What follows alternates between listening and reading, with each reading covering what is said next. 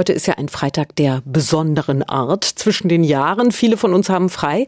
Wie wäre es dann schon mal die Urlaubsplanung anzugehen? Passend dazu hat die Stiftung Warentest Online-Reiseportale getestet, wie zum Beispiel Check24, Holiday Check, weg.de oder ähnliche. Testerin Claudia Till, hallo, Frau Till. Welche von den insgesamt 15 Reiseportalen, die Sie getestet haben, hat denn am besten abgeschnitten? Ja, ganz vorne der Testsieger ist Check24, gefolgt von HolidayCheck und lastminute.de. Bei Check24 und auch bei HolidayCheck hat gerade das Buchen und Stornieren gut oder sogar sehr gut geklappt. Die Preise waren transparent dargestellt. Beide Portale bieten äh, gute Filtermöglichkeiten und äh, gerade Check24 ist auch sehr nutzerfreundlich und bietet auch eine gute App. Und bei welchen Online-Portalen geht Ihr Daumen doch eher nach unten?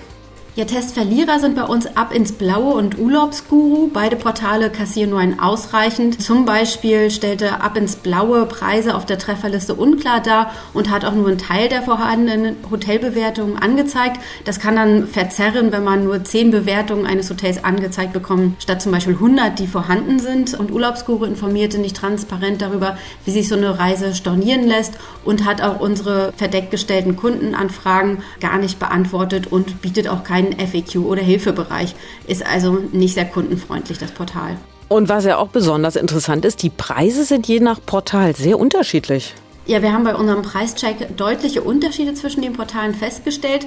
Wir haben die Preise für verschiedene Reisen ähm, verglichen. Zum Beispiel der Familienurlaub auf Mallorca zu vier zu gleichen Konditionen. Der hat bei Travel Scout 24, da waren die, die besten Angebote so bei 4.700 Euro und bei Chivo-Reisen lagen sie bei über 11.000 Euro. Das ist also eine gigantische Spanne und auch bei anderen äh, lag dieser Mallorca-Urlaub bei 10.000 Euro und mehr.